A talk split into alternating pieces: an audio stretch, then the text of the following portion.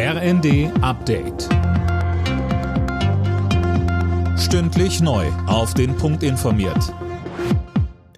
Ich bin Dirk Jostes. Guten Morgen.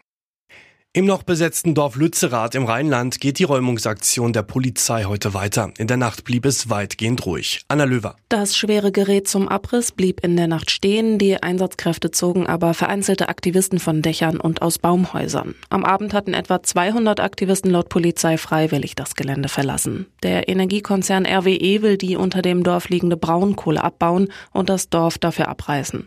Klimaaktivisten, Umweltschützer und auch viele Prominente kritisieren den Räumungseinsatz. Von den Grünen kommen weiter Forderungen, dass auch Deutschland Kampfpanzer an die Ukraine liefern soll. Polen will ja eine gemeinsame Lieferung von Leopard-Panzern mit weiteren Verbündeten anschieben. Der grüne Anton Hofreiter meint im Tagesspiegel, Kanzler Scholz sollte dabei eine Führungsrolle einnehmen. Die Reisebranche blickt trotz aller Krisen vorsichtig optimistisch auf das neue Jahr. Der Deutsche Reiseverband geht davon aus, dass so langsam wieder die Vor-Corona-Zahlen erreicht werden. Beim Buchen gibt es einiges zu beachten. Seit der Pandemie wurden die Stornomöglichkeiten zwar ausgeweitet, sagte uns Michaela Schwanberger von der Verbraucherzentrale Sachsen.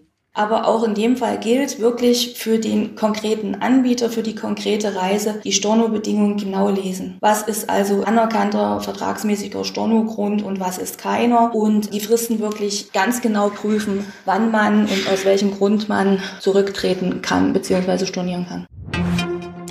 Das deutsche Topmodel Tatjana Partitz ist mit 56 Jahren gestorben. Partitz wurde in Hamburg geboren, lebte zuletzt in den USA. Sie war eines der Supermodels der 90er Jahre.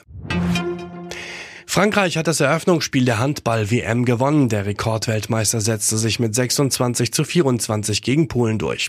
Die deutsche Mannschaft hat ihr erstes Spiel morgen gegen Katar.